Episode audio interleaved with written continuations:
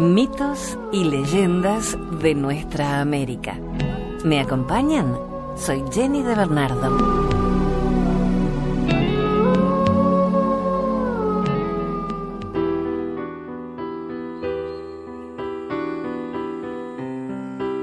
La Madre de los Ríos, una leyenda salteña. La imaginación mítica cree que todo emerge de una mágica fuerza creadora. Lo físico no surge de sí mismo, sino de un poder poético, sagrado y creador. Los viejos mitos y leyendas lo saben. Lo sabe esta leyenda de la provincia argentina de Salta. Un relato fue recogido en los altos de las cumbres de Toconquí, de labios de don Hilarión Fuentes, un anciano guanaquero que vivía en el caserío de Chachas, a orillas del salar de Arizaro, casi en la frontera entre el norte de Salta y la República de Chile.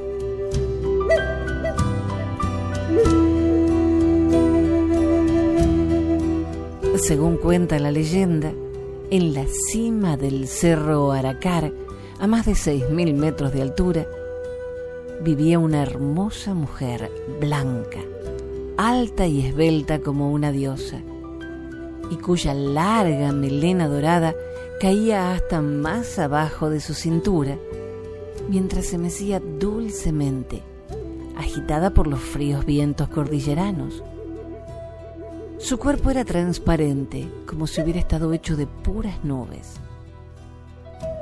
No eran pocos los arrieros y los cazadores de vicuñas y guanacos que la habían vislumbrado en lo más ignoto de las quebradas o en lo más inaccesible de los picos.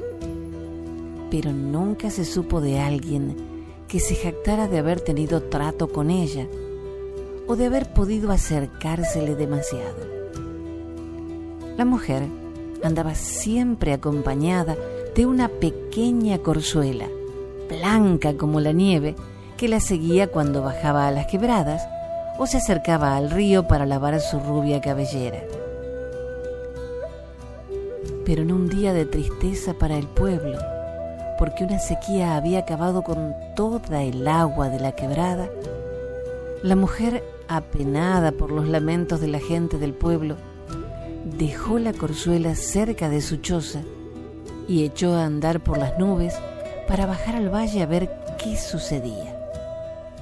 Pero el supay, el diablo, no es bicho de quedarse tranquilo cuando puede hacer maldades. Y así hizo que un cazador que perseguía vicuñas y guanacos por las laderas del Aracar viera a la corzuela.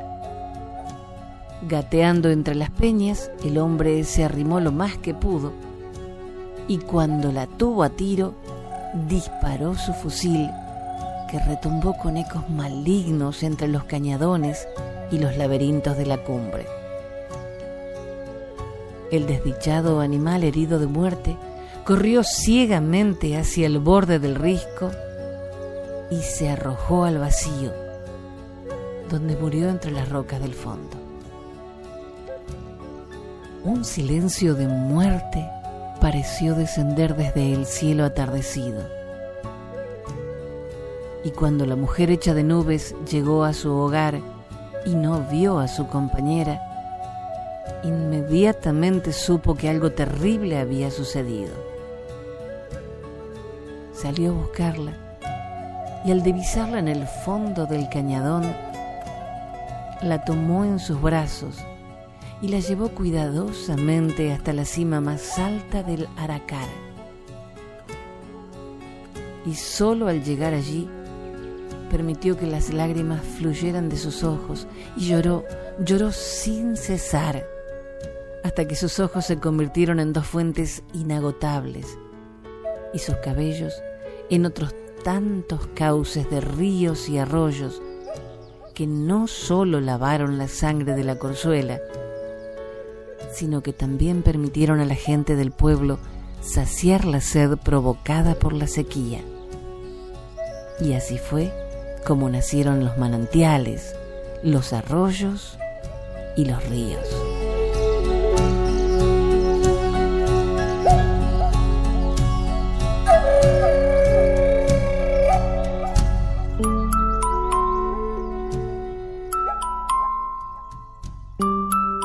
Desde Nicaragua, la leyenda de la Virgen de la Concepción. La Virgen de la Concepción despierta gran devoción entre los granadinos. Esta historia se ha transmitido de generación en generación, sin que haya nada contrario que se oponga a la piadosa tradición conservada de padres a hijos. Cuentan las crónicas de la sultana del Gran Lago que allá, en un día, no se sabe de qué año, unas lavanderas que estaban en la costa del lago vieron venir una caja que flotaba entre las aguas sin hundirse, como si estuviese vacía. El hecho debe haber ocurrido más o menos por 1712 la fecha podría fijarse entre los siglos XVII y principios del siglo XVIII.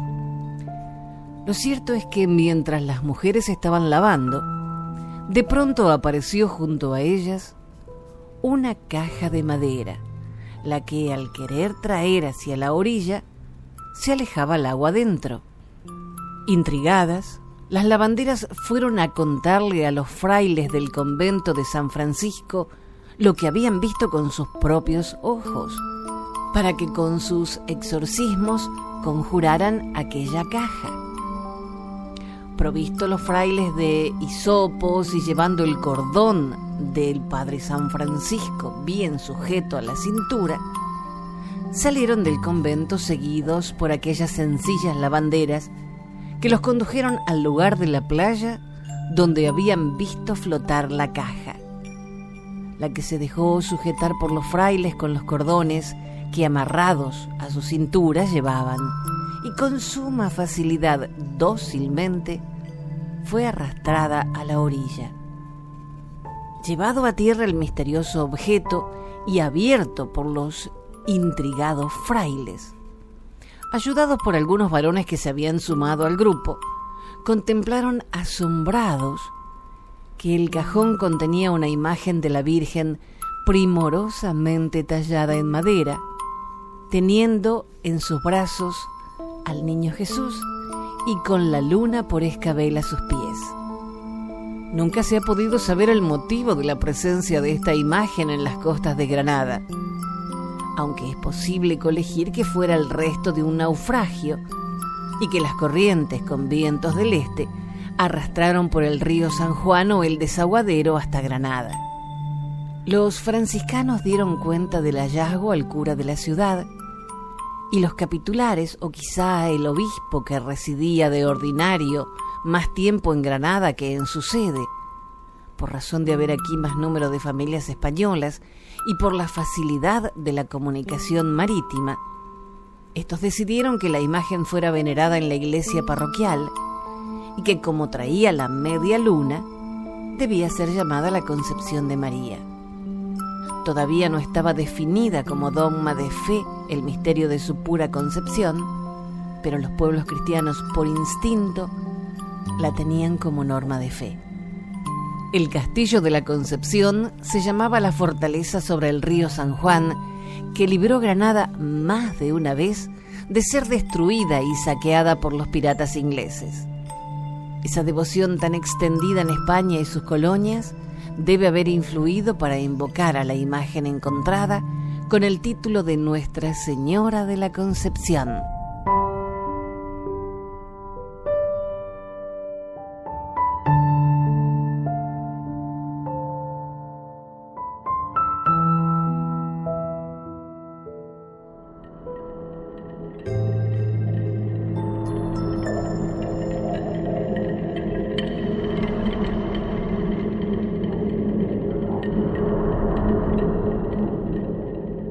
Primitivo, inmerso en una naturaleza a menudo hostil, trató de explicarse los fenómenos, la vida que lo rodeaba, con ficciones alegóricas. Nacieron así los mitos y leyendas que marcaron el comienzo de una actitud religiosa. Para comprender a los pueblos es importante volver los ojos atrás y escudriñar en el pasado remoto del libro El mundo de Amado, Leyendas de Tierra del Fuego de Lucía Gebert.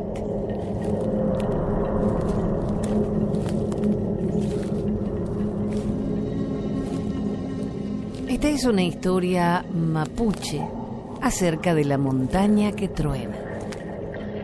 Cuentan que hace muchísimo tiempo vivía en la cordillera un pueblo de guerreros, un pueblo al que los otros llamaban el enemigo invencible. No tenían vecinos ni aliados porque el primero que se animaba a entrar en su territorio sin autorización era esclavizado o aniquilado. Dicen que no hubo país donde las piedras y las flores fueran más rojas, porque allí la sangre de las guerras había penetrado hasta las capas más profundas de la tierra. Entre los invencibles no había lugar para los débiles. Los niños mamaban el valor de los pechos ceñidos de sus madres y alimentándose con carne cruda, se convertían en hombres altos y fuertes como montes. Este pueblo tuvo un jefe valiente y formidable llamado Lincoln Nahuel, el tigre que salta era tan valeroso como feroz. Y cuentan que si alguien hubiera podido navegar en los ríos de sus venas, hubiera visto hervir la sangre. Entre todas las montañas del país de Lincoln se distinguía el pico nevado del cerro Amonkar, el monte sagrado que es el trono de Dios. Dominaba el paisaje con sus laderas que subían verdes y boscosas, y a veces la montaña se transformaba, lanzaba humo y fuego hacia el cielo, bombardeando a los mapuches con rocas incandescentes que parecían las toquicuras de Dios. Y la gente le tenía más miedo que a la furia del Inconahuel. Un amanecer mientras acampaban en el gran valle que se encontraba a los pies de la Muncar, los centinelas bajaron corriendo las laderas para contar lo que habían visto. Miles y miles de enanos armados avanzaban por la cuesta de la montaña sagrada. Lincoln Abuel sintió como la cólera le subía por el pecho cómo sus brazos ansiaban descargar un golpe contra los invasores que ni permiso habían pedido. Él los aplastaría. Una vez más la sangre correría por las sendas y los arroyos. Pero Lincoln Abuel también era astuto y conocía el valor de sus planes. Por eso llamó a sus segundos y les ordenó, vayan a entrevistarse con el jefe de los enanos Cúbranse con cueros de guanacos y pumas y píntense la cara del modo más horroroso. Y adórnense con las plumas del choiqui más largas y oscuras que tengan. Y sobre todo, ya saben, mirada serena y pocas palabras. Así los intimidaremos. Ya van a ver cuando comiencen la retirada. Ahí caeremos sobre ellos. Los emisarios se fueron confiados, pero volvieron humillados y furiosos a rendir cuentas ante Lincoln Nahuel. Los enanos son gente de montañas y planean quedarse a vivir en el Amunkar. No conocen tu nombre y no tienen miedo de la ira de Dios. Son tan chiquitos como un anchimayén, pero hay que reconocer que son valientes y tantos que cuando nos rodearon no veíamos nada más allá. Entonces Lincoln se dispuso para la guerra y partió. Trepaban la cuesta cuando sorpresivamente los enanos se lanzaron desde arriba sobre ellos, hiriéndolos con miles de flechas y lanzas diminutas. Defenderse era difícil. Lincoln alentaba a los suyos para alcanzar a los pigmeos, pero estos se protegían detrás de los paredones y salientes y desde allí empujaban la nieve y piedras que caían en alud sobre el ejército invencible. Los enanos eran muchos y rodearon a los mapuches. La tierra y la nieve se teñían de sangre y Lincoln abuelo enfurecido pedía refuerzos con gritos desaforados. Los enanos se dieron vuelta y comenzaron a huir con extraordinaria agilidad montaña arriba, dejando atrás a Lincoln Nahuel que los perseguía. Pero los guerreros de Lincoln eran gente de los valles y de las hondanadas y no podían competir con sus enemigos que, milagrosamente, se perdieron de vista. La trampa estaba tendida. Los enanos salieron de sus escondites y los atraparon uno por uno. El cacique de los enanos dictaminó su sentencia. Todos los prisioneros mapuches deberían subir hasta la cumbre y desde allí serían precipitados. El último en caer sería Lincoln Nahuel, para que viera la muerte muchas veces antes de dar su último salto. Penosamente subía el tigre derrotado, pisando por primera vez las rocas de la cima. Cuando el enano dio la orden de detenerse, ataron a los prisioneros de pies y manos y comenzó el castigo. Empujaron al primer mapuche al precipicio erguido y rígido, Lincoln miraba la distancia. Ese paisaje nuevo que no lo dejaba recordar, que aplacaba por primera vez su sangre huracanada. Entonces se escuchó el primer estruendo, los estallidos interiores de la montaña de Dios. Las rocas volaron en mil pedazos un viscoso lago de fuego arrastró a los mapuches y enanos que mezclaron sus gritos y quedaron confundidos en la misma ceniza. Y Dios dispuso que los dos jefes se sentaran frente a frente para que contemplaran juntos el horror provocado por la osadía de llevar la guerra a su montaña. Para que el castigo fuera eterno los convirtió en piedra y desde ese entonces fueron cubiertos muchas veces por la lava ardiente o el hielo, condenados a escuchar el tronar intermitente de su furia. Por eso la gente del valle ya no llama al cerro Amunkara, sino tronador. Y dicen los mapuches que los dos caciques esperan en vano el día en que Dios se duerma y puedan despertar ellos para vengar a sus pueblos.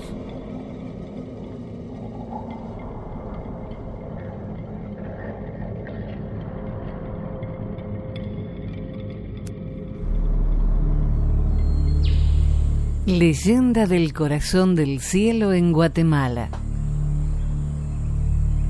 Cuentan los indios quechíes de Cobán que el Tzultaca es el dios del maíz es el Dios de las alturas, de las profundidades, de la abundancia, de los animales. También es el Señor del cerro, el dueño del mundo. Los indígenas pocomchíes de la región también le llaman Cajal Yuk Kixkab, que tiene el mismo significado. El Tzultaca siempre ha vivido en una cueva y continúa viviendo en las cuevas y en los cerros de la Alta Verapaz. Tenía una hija llamada Canapó que se dedicaba a los oficios domésticos y como una buena muchacha, también le gustaba tejer y bordaba en sus tejidos todos los acontecimientos del día. La hija del Tzultaca era la luna todos los días pasaba cerca de su casa Xbalanque, que era el sol, y quien trataba de impresionarla porque se había enamorado de ella. Para que se diera cuenta de que era un hombre muy importante, pasaba todos los días cerca de la casa llevando como presa un venado. Cada vez que la señorita Luna veía pasar al sol, se sentía impresionada y comentaba que ese hombre era un buen cazador. Un día le dijo a su papá que para ella aquel hombre era muy atractivo y que estaba seguro que él también le correspondía con el mismo atractivo que ella sentía por él. El padre le respondió a su hija, hay que tener mucho cuidado con ese hombre. Puede ser engañoso, pero debemos analizarlo en alguna forma hasta que estemos seguros que su actitud es sincera. Enseguida dijo a su hija que el agua del nixtamal, donde se cuece el maíz, tirara en el camino por donde acostumbraba pasar el sol. Así lo hizo, y cuando aquel pasó muy entretenido viendo a la muchacha Luna, no se dio cuenta que el terreno que iba pisando estaba muy resbaloso por el agua del nixtamal que había sido tirada. Se resbaló y cayó.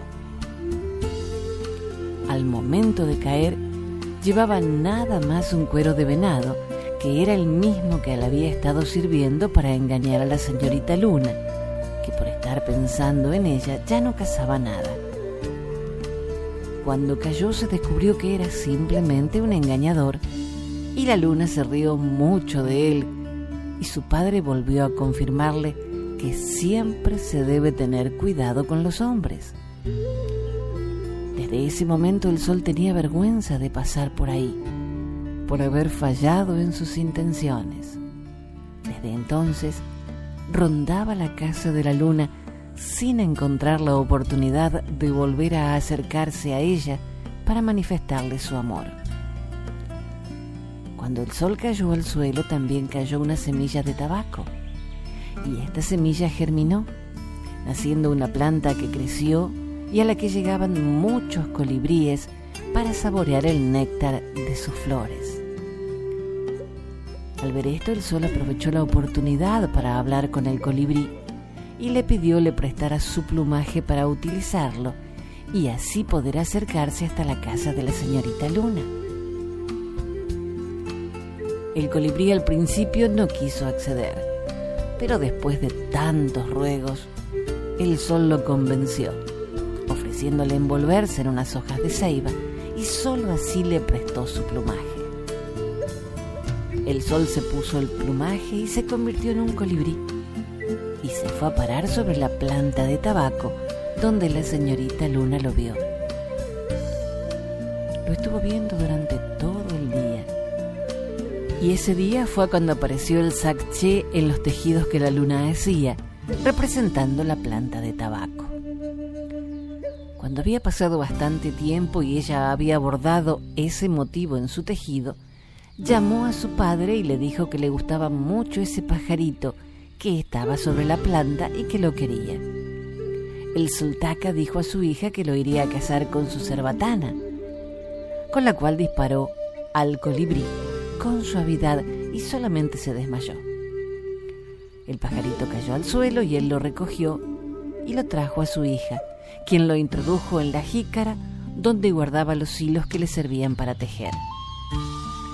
Cuando el pajarito volvió en sí dentro de la jícara, se sentía muy incómodo y empezó a piar. Ella lo tomó entre sus manos y cuando terminó de tejer, se lo puso sobre su huipil. Entró la noche y la luna se fue a dormir. A la medianoche el colibrí se convirtió nuevamente en el sol tomando su forma natural.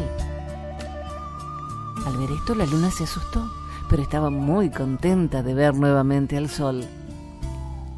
Él le dijo a ella que llegaba a robársela, pero ella no estaba de acuerdo con eso porque su padre fácilmente los encontraría por medio de su espejo.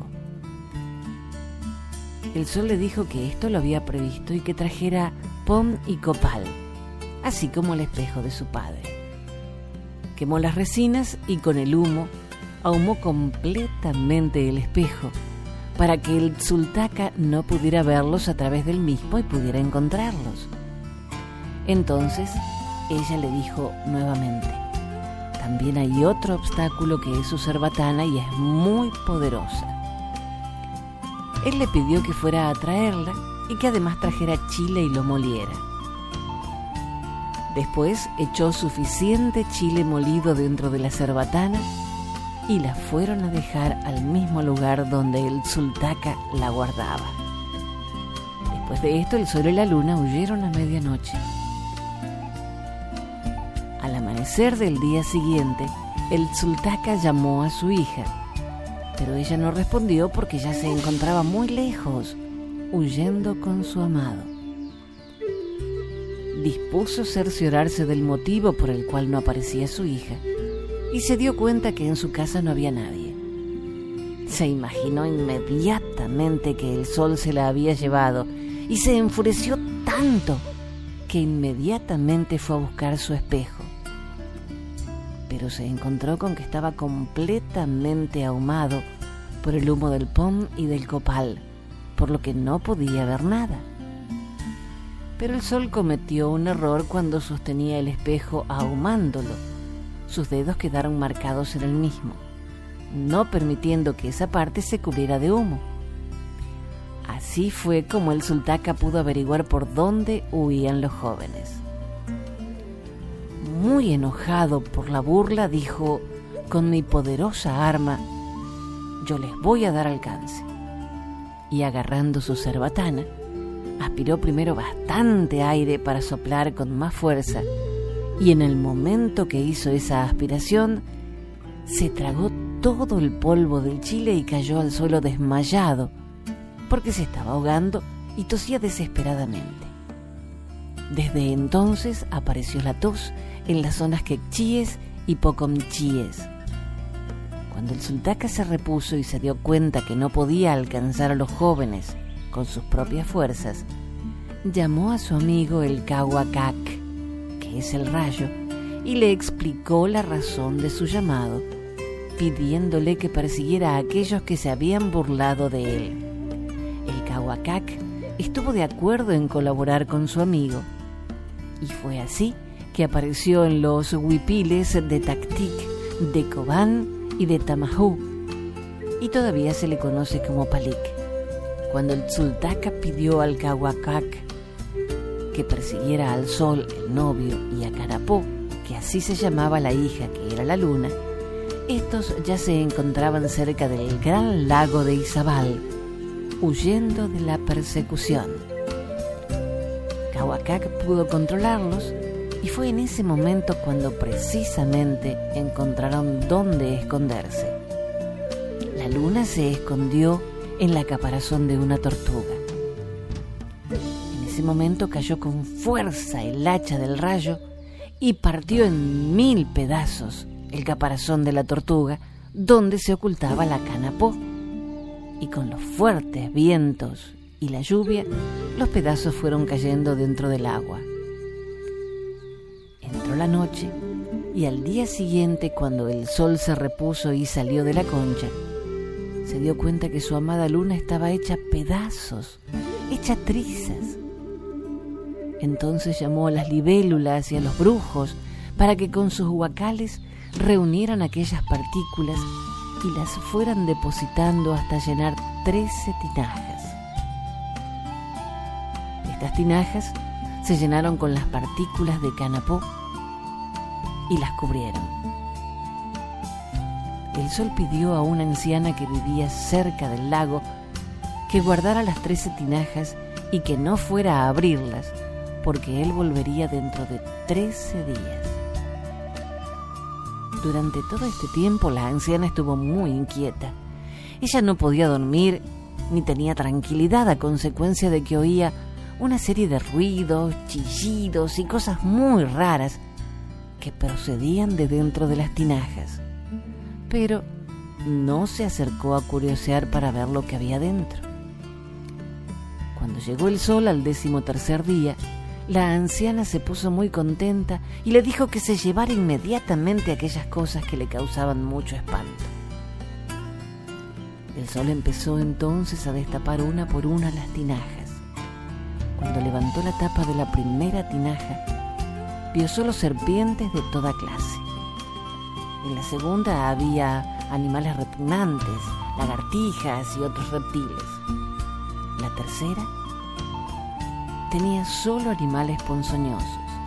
En la cuarta, quinta y todas las demás había avispas, tábanos, alacranes, arañas, vampiros y otros diferentes animales. Cuando llegó a la penúltima tinaja, el sol pidió a un hombre que se llevara las tinajas que faltaba revisar y su contenido lo echara dentro del agua del lago.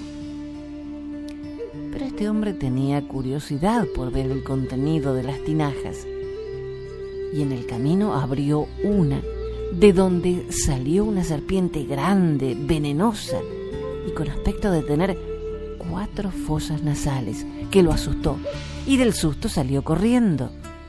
Y el contenido de las tinajas se fue regando sobre la superficie de la tierra, hasta que se regaron todos los animales que iban a ser lanzados al gran lago.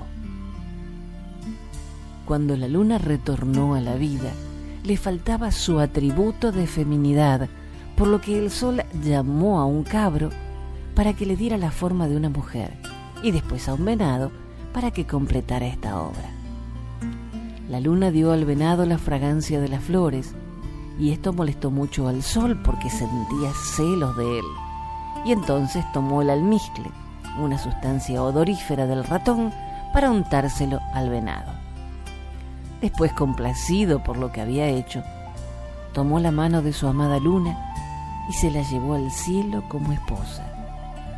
Ahora, allá en el cielo, vive el sol que alumbra de día, con Canapó, que es la misma luna que alumbra de noche.